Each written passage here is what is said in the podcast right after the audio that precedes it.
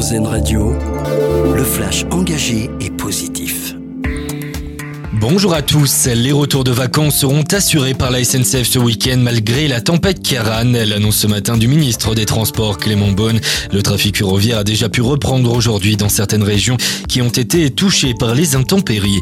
Dans le même temps, l'appel de la première ministre dans le Calvados. Elle a demandé aux Français de rester vigilants. Elisabeth Borne qui était ce matin dans une caserne de camp au lendemain du passage de la tempête. Cette tempête qui a aussi été marquée par des actions héroïques du côté de l'heure, notamment dans la nuit de mercredi à jeudi un cheval qui s'est retrouvé coincé dans une piscine. Le bassin a dû être vidé, l'animal a ensuite pu être sorti à l'aide d'un engin télescopique. Un vétérinaire l'a ensuite pris en charge. Le cheval se porte bien aujourd'hui. À la mode sport, coup d'envoi aujourd'hui des championnats d'Europe de judo. C'est à Montpellier et c'est tout le week-end dans l'Hérault, bien évidemment.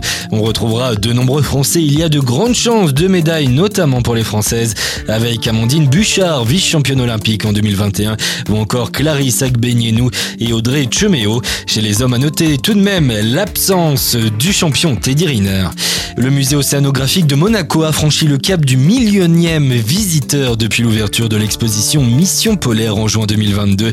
L'Institut en a profité pour dévoiler un nouveau projet collaboratif, une borne pour promouvoir la création de trois grandes aires marines protégées autour de l'Antarctique, soit 3,8 millions de kilomètres carrés protégés pour limiter l'impact de l'activité humaine. Ce dispositif sera disponible jusqu'à la fin de l'année 2024. Et on termine par votre info solution avec euh, ce concept pour consommer de manière plus durable. C'est à Strasbourg et ça s'appelle Kaléidoscope. C'est un nouveau tiers-lieu qui se donne pour mission d'être la vitrine de l'économie sociale et solidaire. Il regroupe différents acteurs, tous engagés pour une consommation plus durable. Vous pouvez retrouver toutes les infos sur notre site internet erzen.fr. Vous retrouverez aussi le podcast. Bonne journée à l'écoute d'Erzen Radio engagée et positive, une exclusivité RZN Radio.